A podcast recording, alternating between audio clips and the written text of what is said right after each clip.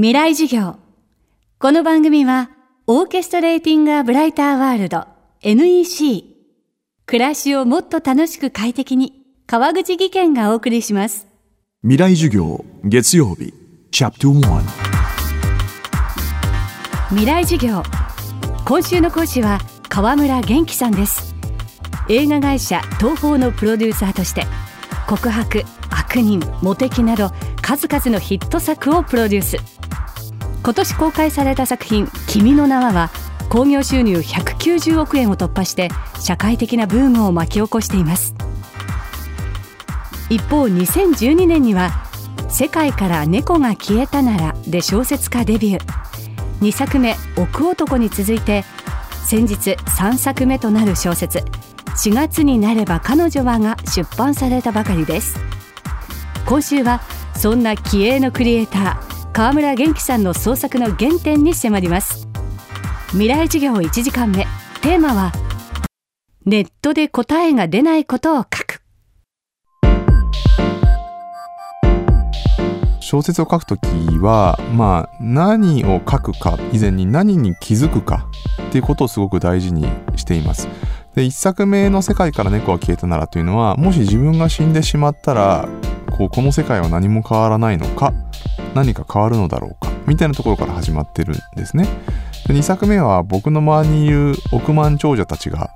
まるで幸せそうに見えないって思って、なぜだろうというところから始まって、まあ、おこ男という小説になっていったんですね。で、3作目のこの4月になれば彼女は、なぜかこう僕の周りで最近熱烈な恋愛をしている人が少ないなとか、あの周りの出版社の編集者が最近大人の恋愛小説売れないんですよねって言ったりとか、なんかみんなその当たり前のように変なこと言ってるんですよね。で、僕はその当たり前のように変なことが起きてたりとか、変なことを言ってたりするっていうのが気になっちゃうタイプなんですよ。で、なんで最近恋愛小説が売れないのか？なんで僕の周りに熱烈な恋愛をする人がいなくなってしまったのか？みたいな、まあ、自分が知りたいことを、まあ、書くことで知っていくっていうのが僕にとって小説を書くという、まあ、仕事なんですよね。で、まあ、裏付けをしようと思って、その後に、あの、僕は、あの、30代から50代の男女100人を超える人に取材をしました。聞いた質問は一つで、今どんな恋愛をしていますかということを聞きました。で、まあ、ほとんどの人が熱烈な恋愛をしていないという結果が出て、まあ、驚いたのと同時に、やはり自分が感じていたことが、まあ、マスになっているんだなという、えー、実感が持ちました。で、なんでそういう時代になってしまったのか。そういう人たちも10代とか20代の頃の話を聞くと、まあみんな熱烈な恋愛をしている。嫉妬心で苦しんだりもしていた。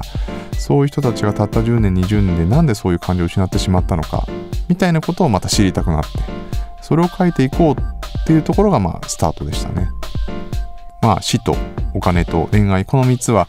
人間がどんなに賢くなっても、どんなに学んでも絶対自分ではコントロールできない3つだと僕は思っています。なんで小説で書くべきテーマにもなるし、解決できることだったら、もうインターネットの中に答えが載ってるはずなんですよね。でも僕が小説に書くべきことっていうのはインターネットで検索しても答えが出ないことを書くべきだと思っています。それを読者が読むことで自分はこの解決できない問題に対してこういうことを感じているんだ。こういうことを不満に思っているんだ。ここが痛いんだ。みたいなことが、まあ小説を読む楽しさでもあるし、小説を読んでそれぞれの人の人生が少しでも変わってほしいなという願いがあるからだと思います。今年は「君の名は」のほか「怒り」「何者」などプロデュース作品が次々と公開に多忙を極める中小説の執筆は2年に1作と決めていますしかも執筆にあたっては綿密な取材を行うのが川村流物語のテーマやモチーフもそこから立ち上がってきます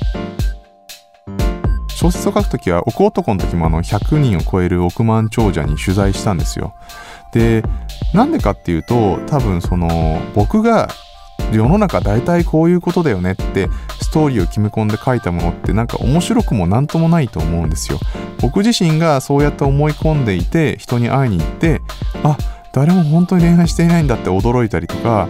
例えば精神科医に会いに行って精神科医の人たちはものすごくこう現代の恋愛の問題についてこう冷静な分析を僕にしてくれたんですけどえでちなみにあのご自身どうなんですかって精神科医に僕は尋ねたらいやーもう僕も妻と離婚しかけてとか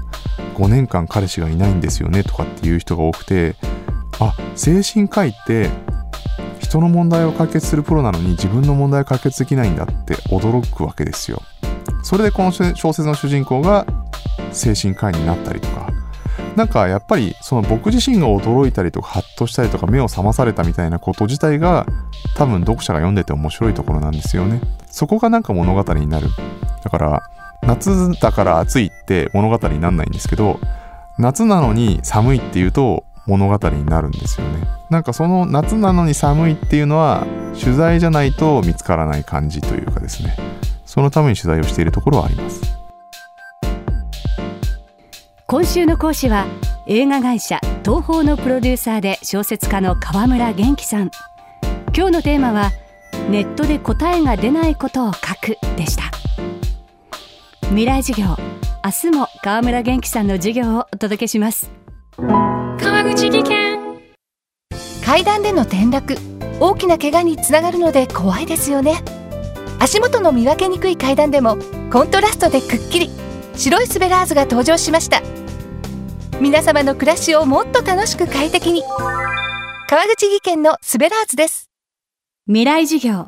この番組はオーケストレーティングアブライターワールド NEC 暮らしをもっと楽しく快適に川口技研がお送りしました。